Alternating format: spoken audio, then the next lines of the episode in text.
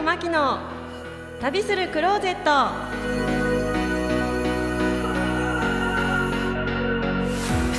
皆様こんにちは。本日は11月の1日いかがお過ごしでしょうか？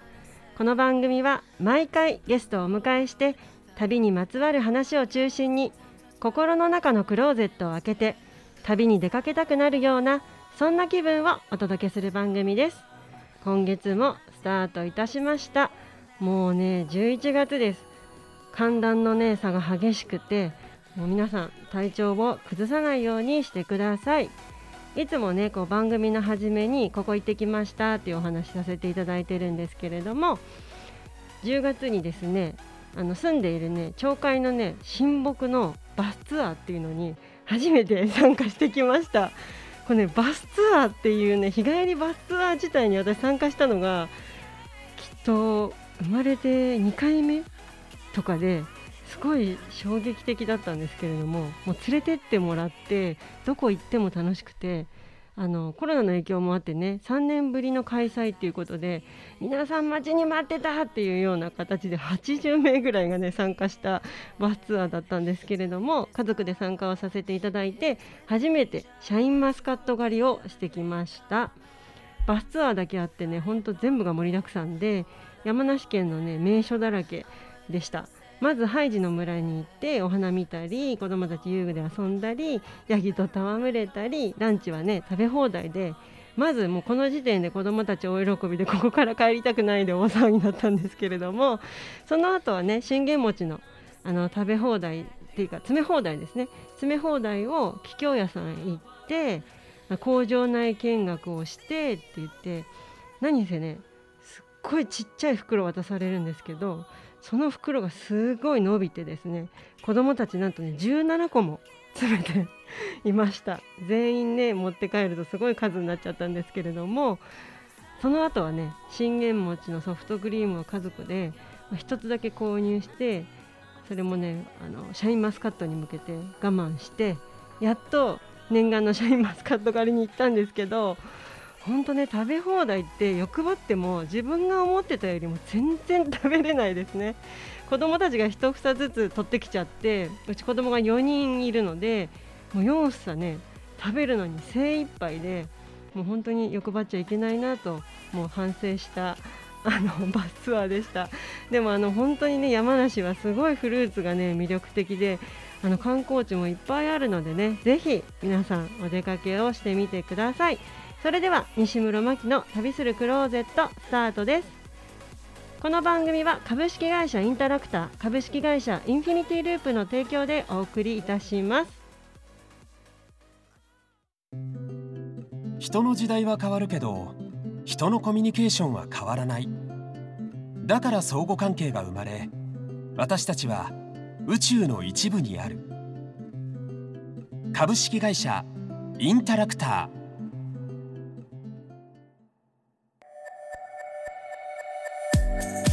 はい始まりました。本日のゲストは宮前正弘さんと箕田優香さんです。よろしくお願いいたします。よろしくお願いいたします。よろしくお願いします。よろしくお願いします。お二人ゲストとても豪華でありがたいです。嬉しいです。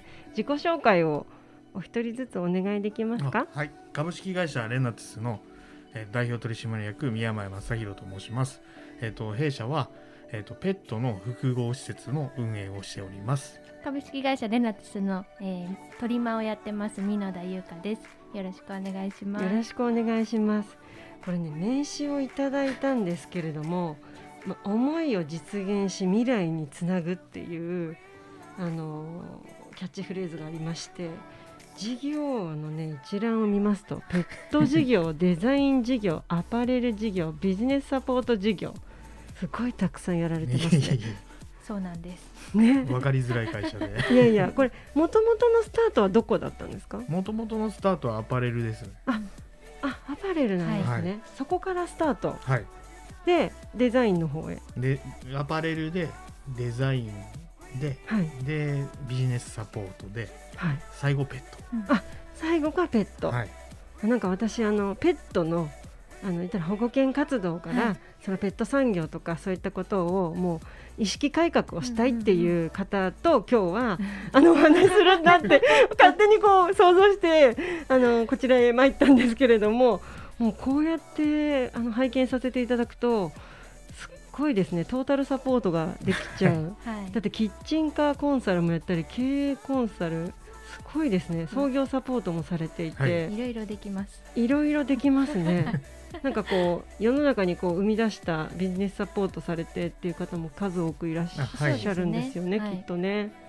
すごい。なのでちょっとまあペットの話聞きたいなって思うんう気満々できてしまったんで 少しペットのお話をさせていただければなと思うんですけれども、そのまあ、ブリーダーになったきっかけといいますかもともとこう保護犬活動から派生してブリーダーになられたっていうような認識で合ってるんですか？そうですそうですねね。はい。あそうなんですね。もともと譲渡会とかうんっていうところで、あはい。の譲渡会場だったりとかってい。うのを貸していたりとか、はい。まあ今千葉に保護施設をあみんなで DIY してあの作ったりっていうのもしてるんですけども、はい。やっぱり保護だけしててもなかなか保護犬保護猫ゼロにならないよねっていうところに私たち気づきまして、やっはいぱり捨てる人をなくそうっていうのでちょっと新たにペットショップだったりとかあのブリーダーっていうのを始めました。そうなんですね。はいなんか息子とかまあ娘息子連れて、よくあの八王子にあったんですけど、そこが一個なくなっちゃって立川にまあ統合されるって言って東あの立川の方はにい。よくこう行ってるんですけど、まあ行く行ってそこでカフェでお茶飲むだけでその保護犬の飼ってはあげられないけど、うんいろんな物資変えたりとか、資金繰りになるっていうのであのうちはチワワを飼っているから、あんまりこう増やしちゃっても、うんうんうん。その子もかわいそうだしっていうのですごいその保護犬活動っていうものに関してはすごい興味が私自身もあって、はい。すごいですね。保護施設も千葉に、はい、みんなでお客さんも引き連れて、えー、みんなでやられてるんですね。えー、なんかさっきあの宮前さんから少しお話伺ってたのが、はいこういうのもなんか空き家とかあの言ったらリノベーションといいますか空き家の再生あそうですね。をのはい。目標を目的とされているようなお話されてたんですけれども、こういったあの空き家の再生もされているんですね。もともとあの、姫路に行ったりはい。あの各地方に行ってはい。あの地方創生のお手伝いに行ってたんですけど行行政ベースですか？行行政さんに行ってで手伝えることないですかって言って、はいでまあ手伝ってたんですけど、はい。地元のひ行政さんが OK 出ても地元の人たちが、東京の人はちょっとってよく言われて、で意一旦こうねはい、ね。挫折しちゃって、こ そうですね。それだったら自分の自社の会社であの収益が上がったお金ではい。空き家をあの困ってる人がいたらそれを利活用する案を出して、うんうんうんうん。自分たちが運営したらどうかなっていうので、今回シェルターとうちの会員様が泊まれる施設を作ったんです。あ会員様っていうのはそはい。のペットの、ペットペットの。の複合施設っていうのをあ今神楽坂でやってるんですけども、まあ、そこのお客様とあのワンちゃんが遊べるような施設っていうのをどんどん作っていこうということでいいですね。空き家のねはい、再生にもなるし、みんなにも喜んでもらえるし、ペットちゃんたちにも喜んでもらえるし、みんなハッピーになれる。みんなハッピーで。ね心も折れないですね。そうですね。地方創生ね。地方創生。やっぱ意外とこうなんていうんですかね、あの外から来たよそ者的なうん。扱いがやっぱありました？ね。ありましたね。うん、ありました、ね、あとその施うん。設を作ったじゃないですか。うんはいはい。あ YouTube 千葉に？はい、千葉のはい。YouTube とかもやってるんですけど、はいはいそのはい。YouTube にあの嫌な書き込みをされたり、地元の人から、ー何にも迷惑かけてないんですけどね、どうしてもね、はい。そういうふうに目立っちゃうとね言われちゃったり、はい。ね、で目標目的は何なのかって話聞いてみるとはい。あすごくいいことされてるなって思うんですけどね。意外とそういうね。あすごいでも確かに書いてありますね。写真とかムービーの撮影。はい。何でもできちゃうんですね。えあの今 YouTube の時代 そうですね。YouTube が教えてくれるんで、そうです。なんかあとあの保護犬活動から、まあブリブリードもされていて、結構こだわった犬種でやられてるんですか？ブリードは。ブリーダーに関しては、はい。あのピットブルっていう あのよくニュースとかになっちゃう犬種なんですけど、なっちゃったね。なっちゃい、はい。なっちゃいましたね。すごい有名、はい。全然買えないってね。そうですね。ね希望しても自分のはい。手元に来ないっていうのは本当なんですねやっぱり。はい、でもはい。やっぱりその子たちってやっぱり飼い主さんの問題なんですよね、うんニュースになっちゃうのもやっぱ飼い主さんが悪い、うんうんでもやっぱり噛んだらその子たちの、ね、悪いになっちゃう、うん。まあ、そういったところもちょっと変えていきたいっていうので見え方というか、そうですうん。ね。まあ、そのためにちょっとわざとピットブルを、やり先にね。始めたんですけども、はいはいはいははい。まあその子にはね、うん。あの確かにちゃんとねしつけしてもらわなかったりっていうのもあるから、はいどうしてもそういうようなことにつながっていっちゃうよっていうのもね、なんかあのちょっといいろんなその見てる中で、はい知識テストとか、い。意識テストとか、まあ、トライアル期間みたいなのをちゃんと設けてあのすぐにね欲しい。じゃあ購入してくださいっていう形じゃない方法を取られてるっていうようなお話を伺ったんですけど、どどどうですか？そのこの意識テストって あの例えばあのお家で飼った時にうんアレルギーが家族に出ちゃったらあなたはどうしますか？とか、まあ、そういった意識のあのテストとあとはあの本当にワンちゃんにかかる生涯のお金っていくらぐらい必要ですかっていうような、知識テストっていうのをあのさせてもらっていて、うんうん。まあ、それもグッドオーナーライセンスっていうちょっと、は はいライセンス制度でやらせていただいてまして、あもうそれを突破できなかったまらあ、買えま購。入できないと、はい、あでもそれはいい取り組みかもしれないですね。で最初の時点からね、なんです。ね。必ずトライアルもしてもらうようにしていまして。じゃあお家に一回連れて帰ってみて、うんうんまあ言ったらまずお家の環境を整えて、うんはい。で連れて帰って果たして私たちは帰るのか、はい。どれぐらいのトライアル期間設けてるんですか？あでも3時間。あ3時もう間はい、子犬に負担がかかうるんで、ん、何日もいるとねちの子のねね。やっぱねそうですよね。何日もいて飼ってくれなかったらうん。かわいそうじゃないですか、かわいそう。ここに入れるはずだったのに あれここ戻ってきたってなるかもしれないですもんね。3回ぐらいトライアル失敗するとうん。性格ちょっと変わっちゃうんうで、ん、あでもそういうこともあるんですね。ありまますすあります、連れて帰ってみたらん。ここでおしっこされちゃったからもう嫌だみたいな。うん、結局私たちも見てるところっていうのが、はい。ワンちゃんが慣れるかどうかなのでそう飼い主さんがどうかっていうところではなくって、まあ、そこであの判断させてもらっています。帰ってきてワンちゃん嫌そうだうったら、ん。あもうちょっと今回なしでって言うんで。あじゃあもう言ったら絶対そのワンちゃんメインで考えてあげているから、あなたが飼いたいって言ってもこの子は嫌だって言ってますってそうそういう。はい、まあ、そうですね。大体ちょっと変わるので表情とか、あの仕草が。本当に喜んでる子だとうん。もう全然離れない、うんうんうん。あもうこっちに行そう。そうそうそうくっていう。僕らじゃ嫌だ。うんでもずっといたはずです。意外と現金なんですね。はい。そうなっちゃうんですね。わかるので、へーなんかあの見せていただいた屋上にドッグランがあって、はい。複合施設だっておっしゃってたんですけどとトリマーさんやられているんですよそうね。ですね。もともとトリマーで、はい。あの入ってトリマーとしても活動してるんですけども、はい。本当に多岐にわたってあの活動をさせてもらっていて、はい。そういったあの保護シェルターのはい。作成だったりとかっていうのも一緒にやってます。ブリーディングも。ブリーディングも。すごいね、はい。全部じゃあペットはそうですね。ペット以外も入ってるとこあるんですけど。あなんかアパレルっぽいですよね。あそんなことないですか？アパレルっぽいなって勝手に思ってたんですけど。営業ですねそうですね。営業って言った方がわかりやすいんですね。口が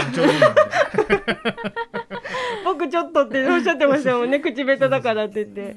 宣伝活動をメインでやらせてもらってます。宣伝活動メインで、そっかあと私聞きたかったのがあとそうカフェもやってるんですもんね。はい。だから何せ複合でやられていてなんかあとちょっとさっき伺ったのがなんか天気のこのせ、はい。せ聖地だみたいな。そうなんです。こともね、そうなんです。あの私たち全然知らなくって、はい、であのなんかカメラでなんかすごいうちのことバシャバシャ撮ってる人がいるなーって思ってて聞いてみたんですよ。はい。何してんですか？って。はい。そしたらあの実は天気のこの聖地ですって知らないんですか？あなたみたいな感じで。逆に言われちゃって。本当ですよね。持ち主ですよね。すごい、すごい情報を教えてもらってよかったですね。知らないとちょっと恥ずかしい。ああそうだったんだと思ってよく見たらあの主人公が居候しているビルでして、すごいそういった経緯がありました。あそうなんかこの前半の最後に滑り込んだみたいな話になっちゃって。すみません。でもお話が尽きないんですけど、はい。また後半続きはお願いいたします。はいありがとうございます。西村真希の旅するクローゼット後半スタートです。前半に引き続き宮前昌弘さんそして蓑田優香さんよろしくお願いいたします。よろしくお願いいたしますよろしくお願いします。よろしくお願いします。前半戦が駆け足になっちゃったんであれなんですけど そうやってビル持ってても知らないもんなんですね。そうなんですよ。全くだったんですね、はい。ノーマーク。ノーマークで。すごいな。だって天気の子って言ったらみんな知ってるそうですよね。映画ですよね。でずっと来てたはずだったんだけど あれ何だったんだろうって途中で気づいてすごいですね、なんんです。ささすが。さすがです。あとあともう一個ね聞きたかったのが、はまあ、あのこの番組なんか寺井ファミリーさんしか出れないみたいなイメージが こうどうしてもね払拭できないというか西村真希の旅するクローゼットなんですけどあの寺井ファミリーの方が結構出ていらっしゃって。えーそうなんだで寺井ファミリーって言われたくないかもしれないんですけど ねあ。の何せはいあの赤の他人のね証明写真に出ていらっしゃるはいというようなお話を出伺いました。させてもらいました はい。あの寺井さんからオファーをいただき、はい。あ出てくれと言われやりました。はい。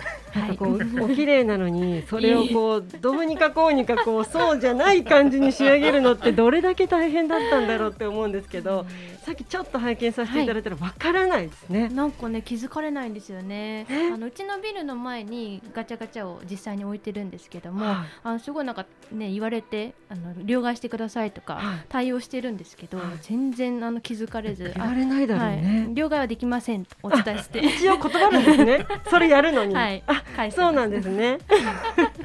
嫌な感じ嫌な感じで。すごい。でもなんかそれ当たったらなんかカフェでドリンクタダとかはないんですね。ないですね。気づいた 気づいたらとかもないんですね。はい。そっか。全然本当にわからなかった。リクルートスーツでね。そうですね。リクルートスーツでやってくれと言われて。ねなんかごはい出演おめでとうございます。なんかね、私も出たいなって思あ、いながら。そうだったんですね。はい、皆さんいいなって思って、いつも羨ましいなって、なんか時々メルカリとかで売ってたりするそうんなんですけどね。ですよ。うねちのスタッフ他にもね、たまに出てるんですけど、あ、出てます。はい、あのメルカリで売られてました。ねえ、もうちょっと高く売ってくれって思う時あります ひどいですよね。でもほらコンプリートしたいっていう人もいっぱはいいらっしゃるからね、はい。どんどんこう旅から話がね それてそうですね。本当申し訳ないんですけれども、後半は必ずこう旅の話をしなきゃいけないということで、行ってよかったところ聞きたいなって思うんですけれども、あ僕はタイですね。タイね。はい。な何が良かったですか？やっぱりあのー現地の人のエネルギー肌で感じますかやっぱり？うんやっぱり感じますしあのみんな騙そうとしてくるじゃないですか。これでもかっていうぐらいね。それに騙されるのもまた楽しい。騙されました？やっぱりトゥクトゥクのおっちゃんとかになん。かうまいこと言われて 全然違う知らないところに連れて行かれて。え違うとこ連れてかれます？お金ぼったくられるんじゃなくって？違うところに連れて行かれてここで降りんだったらもうここで降ろしていくからあの 次のところに行きたいんだったらここの俺が連れて行くところに行けみたいな。え？水上バスに乗って一回回ってこいみたいむちゃくちゃですね。スケジュール管理とか何にもできないな、よね。そうそう誰かと会うとかね。そあでもそれは水上良かったういやんですか？それで断って。あ断られたんですね。で本当にもうなんかもう下町ではい。怖い路地みうたいな観光客行かないぞっていう。全然観光客いなくて。はい。でもそれが逆に楽しかったです。あ知らないおじさんと仲良くなって。すっごい前向きですね。はい。元か元に帰ってこれました？帰ってこれました。まあでも旅の醍醐味かもしれないですね、そういうのって。なんかタクシーのね車も直したみたいあそうタクシーが 帰りのタクシーに乗った時にはい。パンクしたんですよ。はい。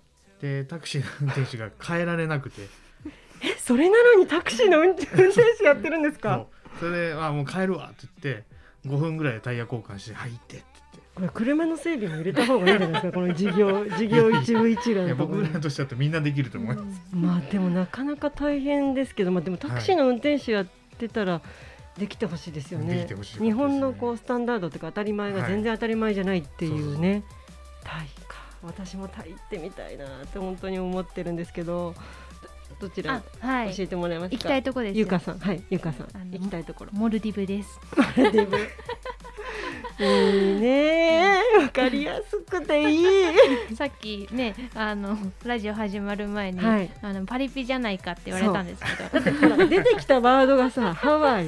ね。ハワイモルディブとか出てくるとやっぱそういうの好きなんだなっていう。単純にね海が好きなんで。海がお好きなんこれはいシュノーケリングとかするんです全然できないです。じゃあこう雰囲気が好き、はい。日焼け中心？いや今は全然やってない全然焼けてないもんねもう昔は昔っていうか何年か前はあのやっぱり焼くのが好きで やってたんですけどはい。今は全くもうご卒業さはい、れて、ご卒業しました。あの美白中心に、はいはい、そうです。よかった。そうじゃないとあの証明写真は成り立たないそうですね。さあそうなんだ。行きたいところが。全然またあれですね。あ違う。い行ってよかったところが。そうですね。ね。まあ、ハワイと北海道。そこがそうか。ごめんなさい、はい。私先にね順番ぐちゃぐちゃになっちゃあって全部順番がぐちゃぐちゃになっちゃって私もすいませんでした。何せ行ってよかったところがハワイ。ハワイです、北海道、はい。で行きたいところがモルディブ。モルディブ。すみません。そしたら正弘さんは行ってみたいとこどこですか？ベトナムですねやっぱり、はいやっぱりそういうなんだろうこうね情熱っていうかこう生きる力がそうですね。みなぎってますみたいなところい暑いところに行きたいとこ行きたいんですね、私もベトナムは行ってすごくなんだろう人生観が変わりましたね、いいですはい、なんかナイトマーケットねではい。死んでいる赤ちゃんをおくるみにくるんではい。この子にミルクをあげたいからお金をくれって言うんですよ。はい誰がどう見ても死んじゃってるんですよね。はいなんかここまでしてこう生きるためのお金を稼ぐっていうこの貪欲さと生きるっていうことに対しての執着心みたいなのに、うん。なんか私すごい悩んでたことがあって子供がもう全然できなくて、なんかすっごい悩んでたんですけど、私の悩んでることなんかもうちっぽけすぎると思って明日からも笑って生きよう幸せなここに日本でね こんな恵まれた土地に住んでるんだから、悩むのやめようっていう結構大きなギアが入ったこうところがベトナムで。いなんか私はタイに行きたい 行きたいベトナムぜひ行ってみてください。すごいいろんなところをねこう旅のねお話を少しこう聞かせていただいたところであのせっかくなのでこう保拠犬活動ですとかカフェですとかブリーダーさんとかやってるその施設って場所はどこなのかとか全然聞かないで ごめんなさい。どこいえ。場所はどこなあんですの神楽坂です。神楽坂、はい。そっか。なんかそういったこう告知みたいなのをしていただければなって思うんですけれども、本当にあのワンちゃんと飼い主さんがあのより良い生活だったりとかうんうん楽しめるような場所になってますので、はい。あのぜひ一度来てみていただいてあのいろんなワンちゃんも犬種もいますので、はい。あの面白い場所になってます。であのワンちゃん飼ってない方もあの面白いところになってますので、はい。ぜひ来ていただいてあの楽しんでもらえる。ワンちゃんもつれドッグカフェ？あの連れてきていただいても OK です。猫ちゃんも？猫ちゃんも OK です。じゃあ保護犬保護犬保護猫ブリードみたいな。えっとあまあとペットショップ、本当にあペットショップか、はペットショップだったりと保育園もやってるので。あほんいそう犬の保育園、はい犬の保育園ペットカフェトリミングサロンペットホテルブリーダー。このペット事業だけでも 5, 5個もやってるっていうね、そこでそれプラス保護犬もやられてるんですもんね、はい。素晴らしいなんかこう認識テストとかトライアル期間とかいろいろこう独自のはい。ワンちゃん中心とした、ペット中心としたお考えうんでうん。今運営されてると思うんですけど、はい。なんか先ほどこうペット業界変えていきたいなとか、はいはい。いろんなこう熱い思いをさっき少し伺ったんですけど、はい。その部分もちょっとお話しいただいてもよろしいですか？そうですね。でもやっぱり本当にあのワンちゃんはね一人でにで生活できないので、うん。やっぱり飼い主さんだったりとかあの人が変わる必要があると思うんですね。うん。でそういうところをやっぱり私たちの方でプロとしてあのまあ教えるじゃないですけど、うん。伝えていきたいなっていうのはやっぱりありますね。なんか飼い主さんでこう意識がちょっと変わったなとか、うんうん。あなんかうちで購入してくれてる方の意識改革みたいなのができたなって思うような時ってありますか、すごいあります。あすごいあるんだ。やっぱ感じれるとやりがいがありますよね。そうですね。ぱり私もあの販売してる立場から、うん。あのワンちゃんとか猫ちゃんを、やっうん。ぱりあのねお家を新しいお家を迎えたあのお客さんというか飼い主さんはやっぱりこの子がどういう風にしたら嬉しいかとか、うんうん。あのどういったものを食べさせていいかとか、うんうん。すごいあの質問をしてくれるので、うん。まあ、そういう質問があることがすごく嬉しいですよね。やっぱり。ね、うん。この子の環境を整えるには、私はどうしてあげればいいんだろうっていう気持ちになってるっていうはいことですよね。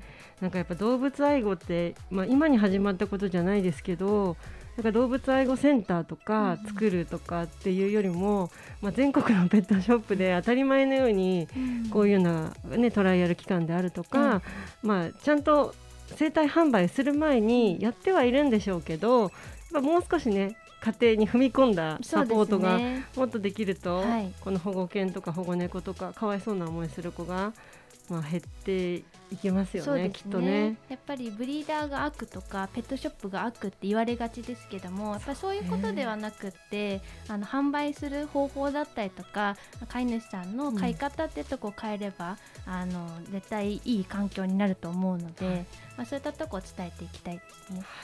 この例えばワンちゃんこのこの子がどれぐらいの期間でこう生まれますかとか、うんうん。あの飼いたいと思ってるんですけどっていうのは店舗の方にお問い合わせすればそうですね、はい。教えていただけて、またこうね購入ができるっていう、あわかりました。なんか今日はいろんなお話が聞けてすごく良かったです。すいません。正弘さんが全然お話できない。